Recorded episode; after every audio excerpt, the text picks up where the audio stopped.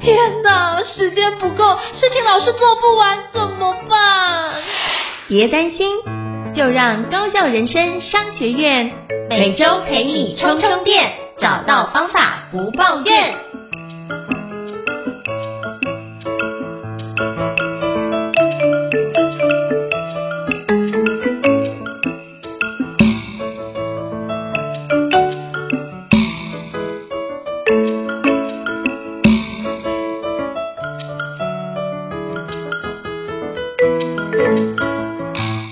伊斯老师，请问一下，我们今天要聊什么样的主题呢？今天呢，我们来聊一个或许大家在这个时间管理的过程当中，可能常常遇到的一个疑惑，就是当我列出一个完美计划的时候，为什么反而有可能更加做不到，或者更想要拖延，或者要面对更大的、更多这个障碍？为什么列出完美计划反而有可能做不到呢？今天陈老师一起来聊一聊这个话题。那刚好我自己最近有这个看到一篇文章，这篇文章呢，它的是个国外的文章，它大概的题目是说，阻碍人们成长的最大障碍，其实是我们面对大的恐惧。什么意思呢？他就说，很多时候我们在做一个年度计划、做目标，通常的完美计划通常是发生在一个比较大的目标、比较长期的目标上面嘛。所以这时候呢，我们可能会想要把或许一年后的自己、五年后的自己。然后这个这一年我想要达到的某一个很重要的专案，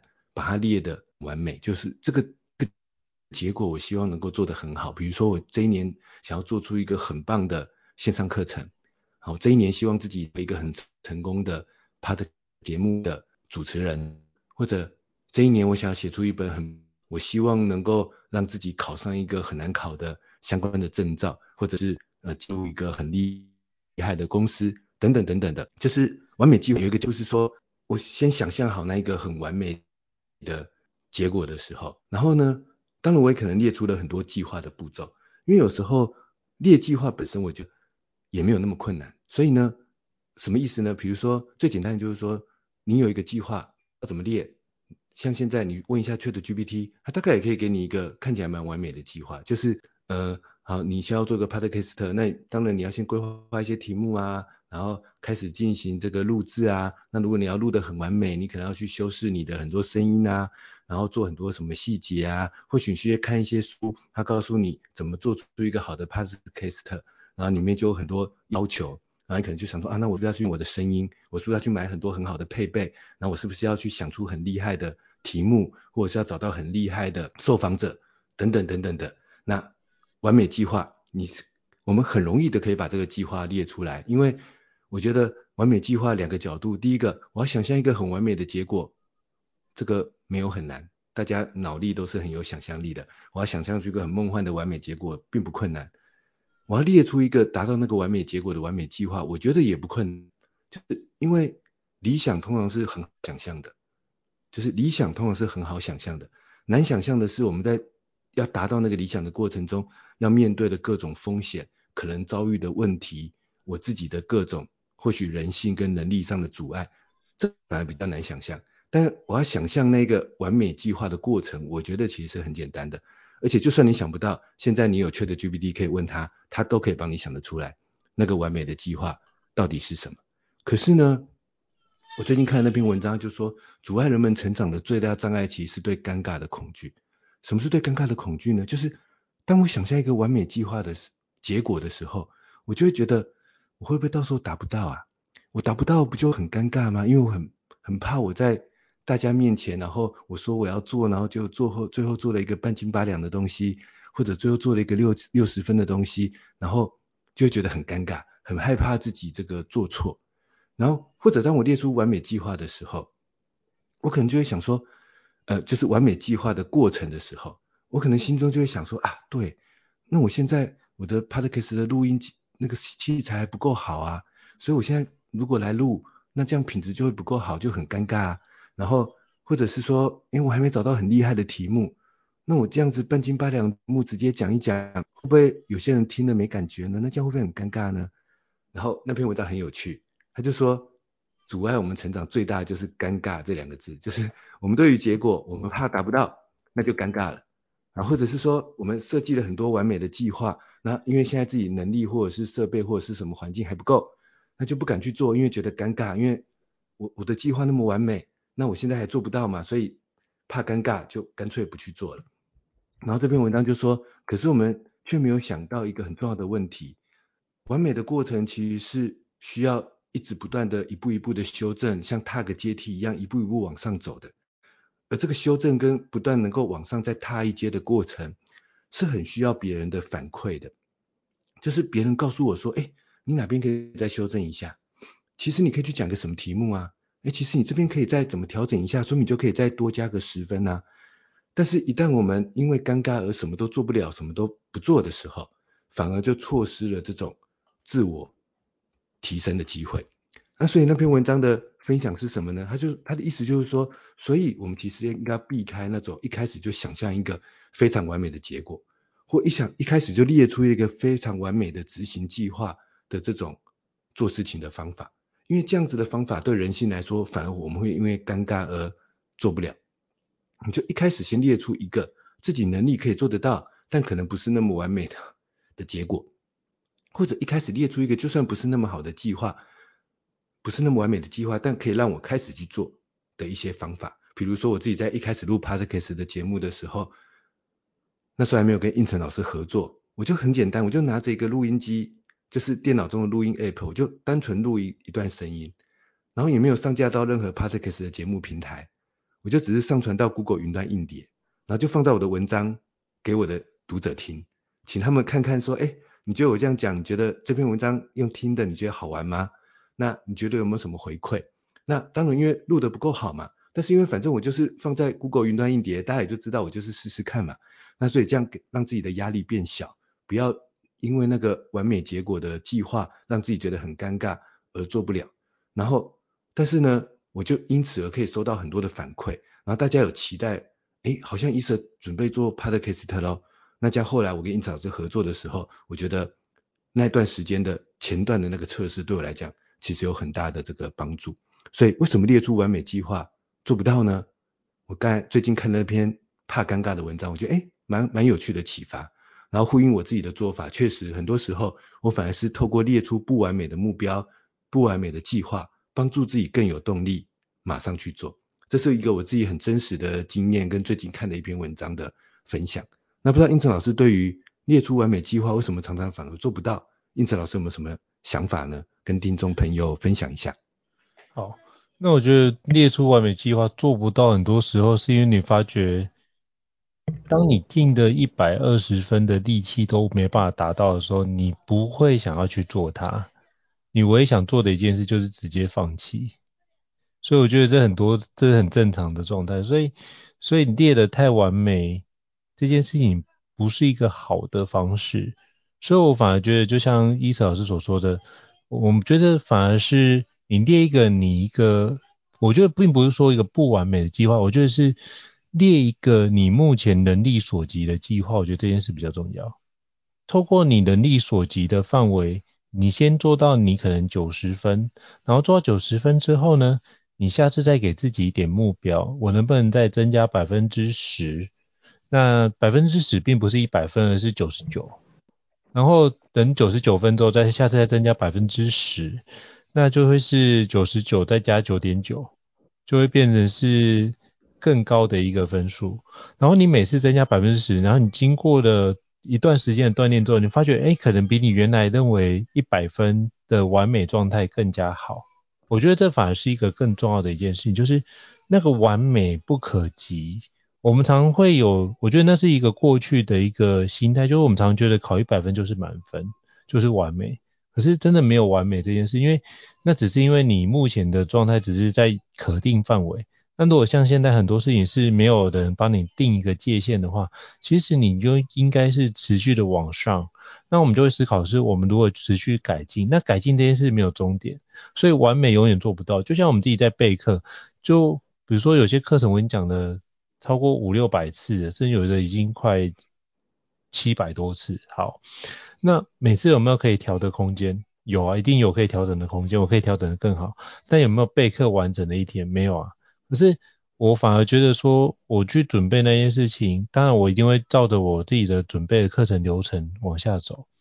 但我觉得能够让出现一个完美的课程是什么？除了我自己准备好之外，学员也要准备好啊。那这件事情不在我可以控制的范围之内，所以到后来我就把这件事情放宽，就是我不要让自己备课到，比如说熬夜没有隔天没有体力，而是我让自己在之前就备课好，然后在课程前就会让自己睡眠充足，然后在当下的时候课程的过程当中用。最投入的方式，全心投入，让学员感受学员的状态，接受他的回应，然后把他回应给接住，并且能够有效的去回应给对方，产生一个好的对话。我反而觉得这样的一个状态，反而是一个更好。所以我觉得不要被那完美两个字框住，而是用一个能力所及的范围，然后接下一次，那我可不可以多做一点什么去展开？所以。就是能力所及，加上多做一点什么，我觉得这两个就可以形成一个类似 PDCA 的一个正向循环。然后我做完之后，我一定要做复盘，复盘之后去看看哪个地方我可以再做调整跟改进，或是哪些地方我做得很好，我要保先把它固定下来。我觉得通过这个方式就可以快速帮助我们在很多的内容做一些调整。像我自己有一个很好的习惯，我后来才知道这是好习惯，就是。我每次上完课程之后，就会马上做一件事，就是当天课程上，我一定会当天把我需要做的一些叫做呃 AAR，就是 After Action Review 的状态，就是复盘的动作一定会做完，然后把我要调的投影片都调整完毕，我才会去睡觉。因为我觉得这件事情就是我当下就已经做好最好的调整，也是当下印象最深刻的调整。调整完之后，我才去睡觉。那隔一次上课有类似的课程，我就用这样的一个内容去最新的内容去做诠释，那我发现效果都还不错，甚至调整的速度会更快。甚至从里面有发展，哎，我可以去把什么样的内容再做一个重新配比，所以我反而觉得是用动态的调整方式，会比你只是把一个计划没有任何的变通方式去展开，我觉得来得更好。因为你现在当下觉得是完美，可是可是隔一段时间之后，你还是觉得有很多事情要做调整啊。比如说，举个例子，我跟伊瑟老师在合作的一本书叫《拆解心智图的技术》。其实那本书是我之前写《画出完美心智图超简单》，当下我也觉得那本书人写的就是这样子，我也尽力的。可是后来我们再去讨论的时候，发觉哇塞，那本书还是有一些我们这段时间的一些进步去看待，还有一些可以调整的空间，所以才后来用不同的方式去调整这件事情。所以我觉得那个完美当下是。我反而觉得应该当下问自己一件事情，在当下的过程当中，我有没有全力以赴？第二个部分是，我有没有专心的把这件事情做好？那如果有的话，我觉得当下就是一个非常好的状态，你已经尽全力了。我觉得列出完美计划，我反而觉得不是一个好的词汇。那我觉得是我如何列出并且执行这些计划，可以让我少一点遗憾。我觉得用少一点遗憾这个角度来看的话，我觉得反而是一个比较好的状态。因为你发觉，那我不做会不会遗憾？那我多做一点，是不是可以遗憾少一点？那我觉得用这样的角度去思考，反而会让自己有一些行动。其实我发觉很多人列的完美计划列完之后就已经累了，因为他觉得哇，计划这么完美，我一定要让自己怎么样沐浴更衣，然后准备最好的状态才去实现。但是你会发觉从来没有这样最好的状态。所以不如让自己可以短时间不断的往前进，就反而是一个比较好的角度。就像那个我记得以前有个故事，就是富和尚跟穷和尚的故事。然后他们都想要到比如说南海去取经，结果富和尚准备非常久啊，他每次问他准备好，他说还没还没。那穷和尚就已经出发了，他说啊，你就一个钵一个棍子一个那个拐杖，那你怎么去呢？他说就。就是徒步去啊，他就是笑他说，你怎么可以这样完成呢？不可能的事啊！就发觉一件事，他就这样徒步了三年、五年、十年，好，回来了，已经取经回来了，就发觉富和尚还是没有出门。所以我觉得这件事情也体现在，就是之前有聊到，哎，做 podcast，那我们做 podcast 这件事，我们到现在已经做了大概两百四十几、两百五十集，那我有认识朋友说，哎，两年前、三年前要做到现在还是没有开始。他的计划超完美的，计划找到的来宾也很厉害，想到主题也很不错。但是我觉得没有实践，没有透过行动，这些完美计划就只会是放在你抽屉的完美计划。但是你回去想的时候，才会有一种觉得啊，我还是有遗憾没有把这个计划去实现。所以我觉得重点不是计划有没有完美。重点是我们能不能减少一点遗憾？那重点是，如果你能够去实践这件事情，才能够让你的遗憾减少。不然的话，那个遗憾就会，你的遗憾有多大，就会看你的计划有多完美。如果你计划越完美，你的遗憾就越大。所以这是我目前想要的一个内容。不知道伊嫂有什么样想要回馈或是 echo 的内容的吗？我觉得呼应胤丞老师刚才讲的这一段呢、我又想要呼应我最近。看的一篇论文，就是因为最近这个 ChatGPT 真的让我多看了很多论文，然后那个论文就讲到一个，也是在研究为什么我们有时候会想要拖延的一些相关的问题，然后那个论文就提出了一个理论叫做时间动机理论，那它是一个公式，就是它有一个公式，一个某个特定的数值除以某个特定的数值，然后会成为我们一件事情的那种动力。动机能不能全力以赴的去做它？那那个公式呢？它的除号的上面就是我们的，比如说你要完成这件事情，你可以获得多少的价值，然后你对这件事情的期待到底是什么？然后在除号的下面有一个关键的要素，就是时间的长度，就是你要获得那个价值，嗯、你要获得那个期待，要花掉多少时间？然后。时间动机理论呢，它的一个核心就是越长时间的目标，我们越没有动力；越长时间的目标，我们会越想要拖延。因为当你想象一个非常完美的价值、非常完美的期待的时候，然后十年之后我要达成，或者五年之后我要达成，或者一年之后我要达成，其实我觉得这些都很长，对不对？但我觉得就算是两个月、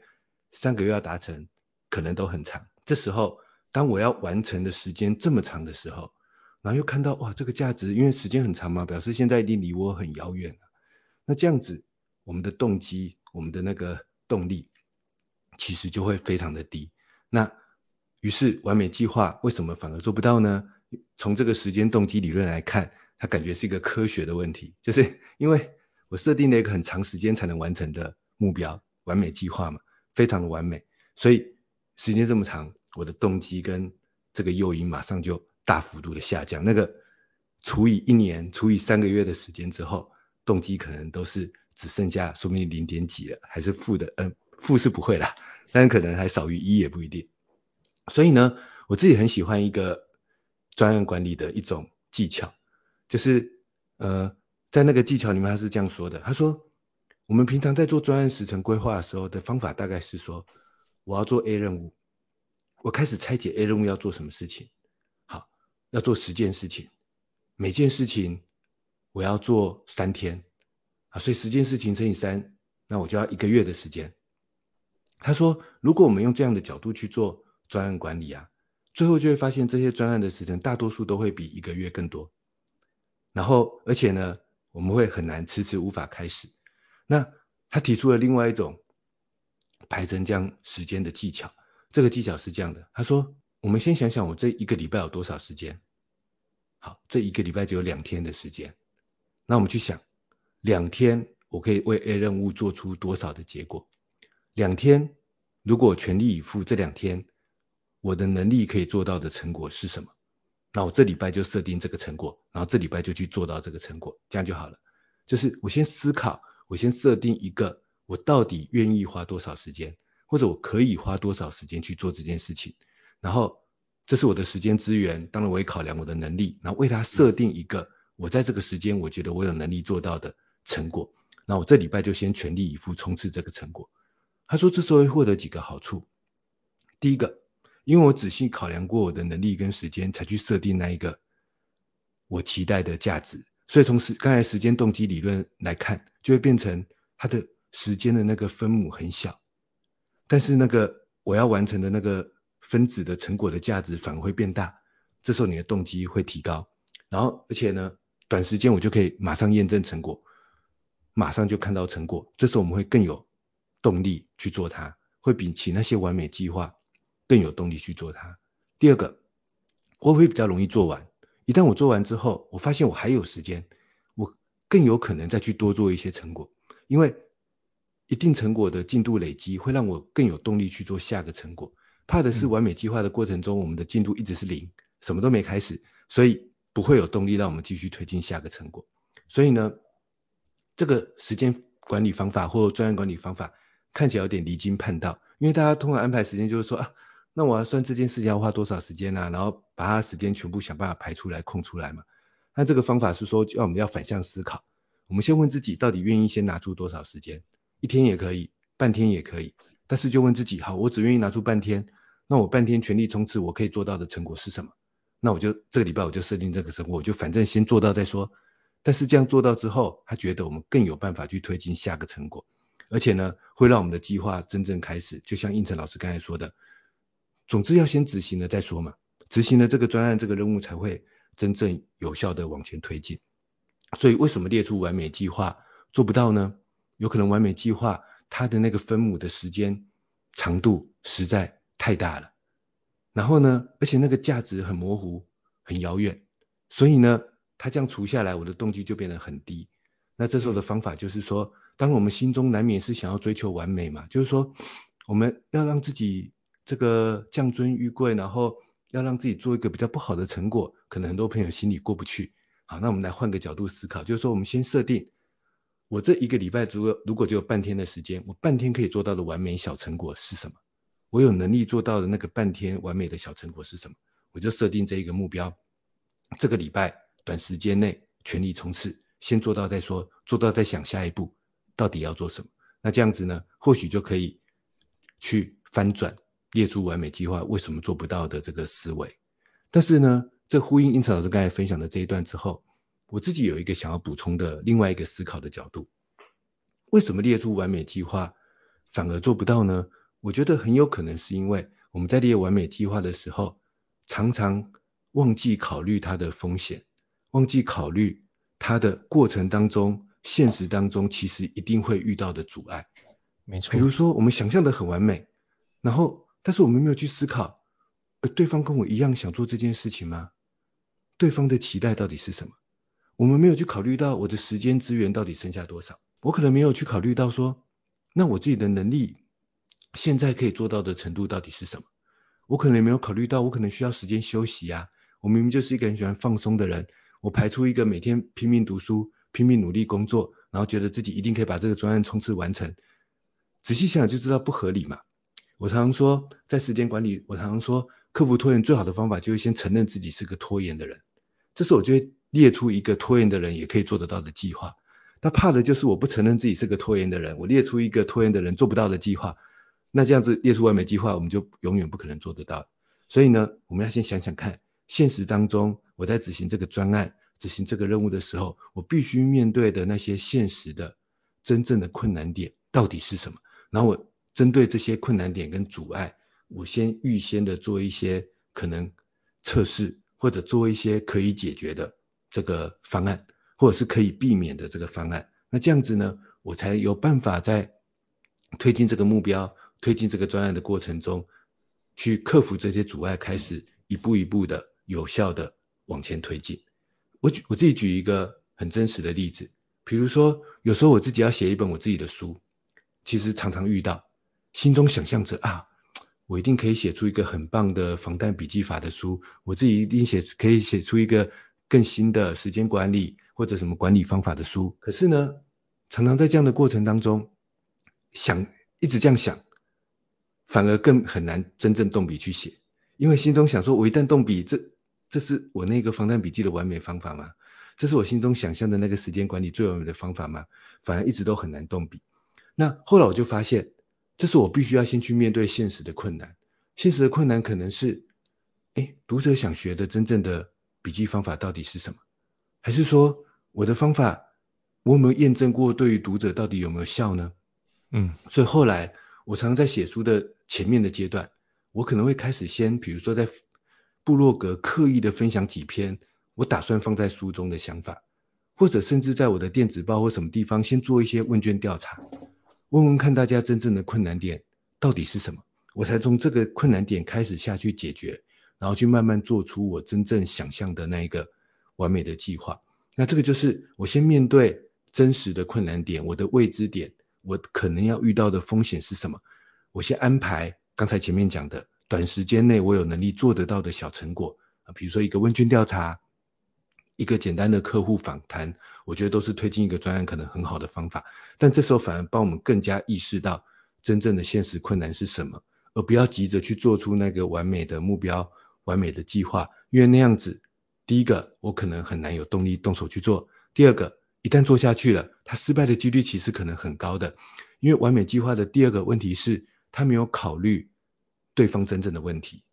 他没有考虑我们的那一个或许是产品的。目标对象真正的问题，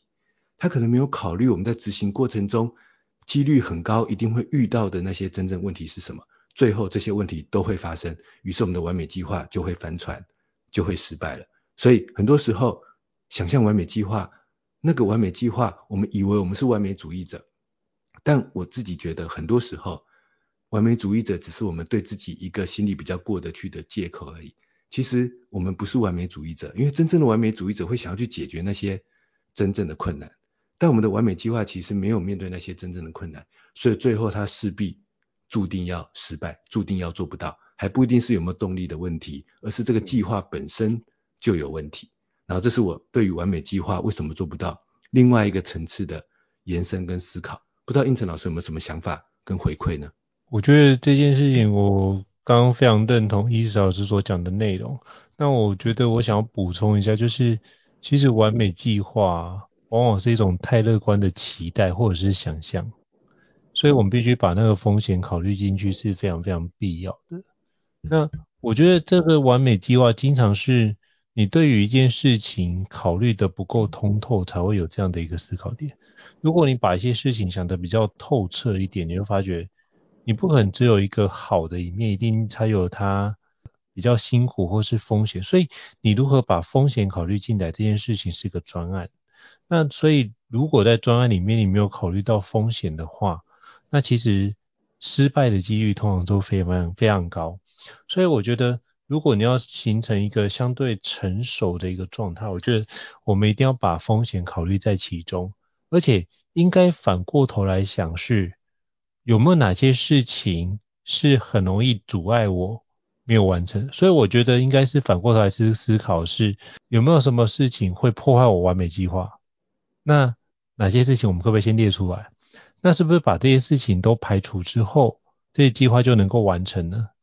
你会发觉很多时候也不尽然，但是会不会让他提高他的成功率？我反而觉得是会的。所以我觉得应该反过头来思考是。那哪些事情是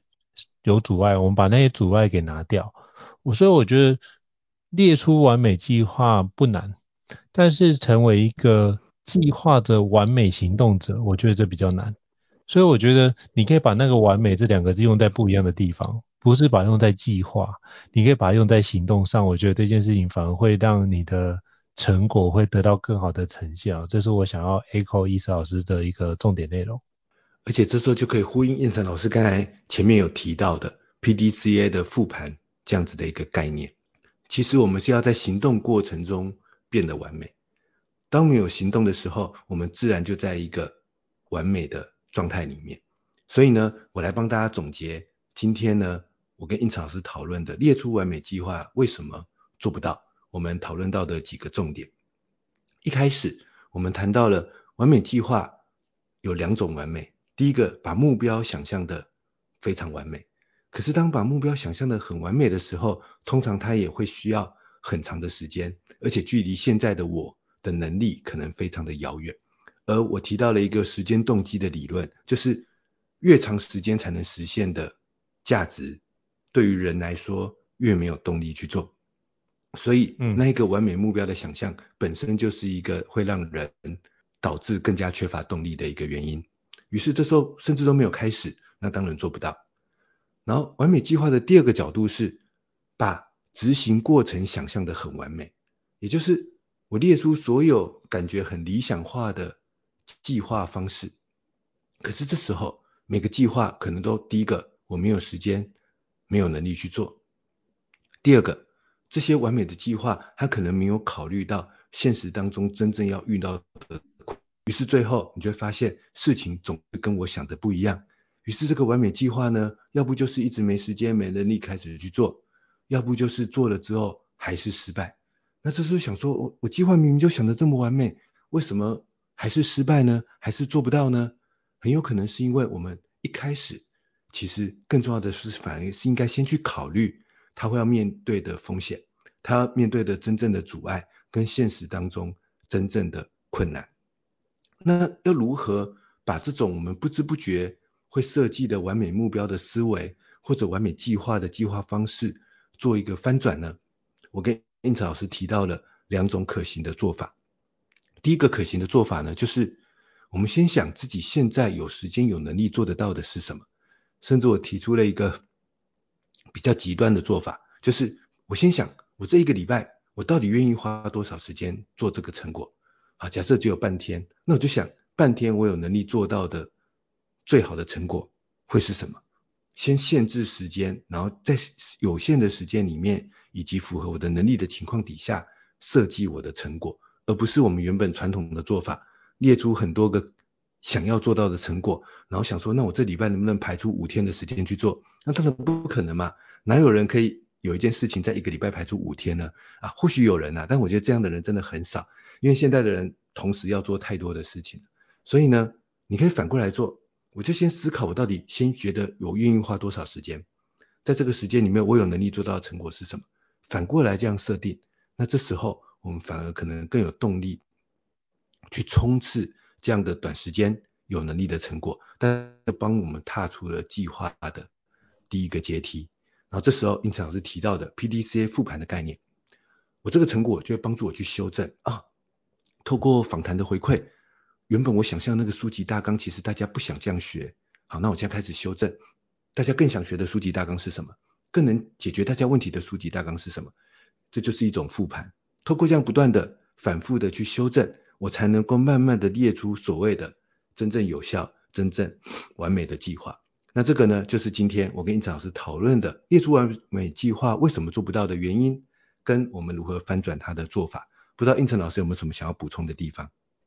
没有，伊思老师总结非常非常好，所以就是大家可以把伊思老师的总结多听几次，我相信各位可以在你的行动的部分可以得到更多的一个舒展，然后你就可以遇见更完美的自己啊。那非常感谢伊思老师精彩的分享。那如果各位听众觉得高效人生商学院不错的话，也欢迎在 Apple Podcast 平台上面给我们五星按赞哦。你的支持对我们来说是一个很大的鼓励。那如果想要听的相关的一个主题，也欢迎 email 或讯息让我们知道，我们陆续安排时间来跟各位听众做个分享。再次感谢伊慈老师，那我们下次见喽，拜拜。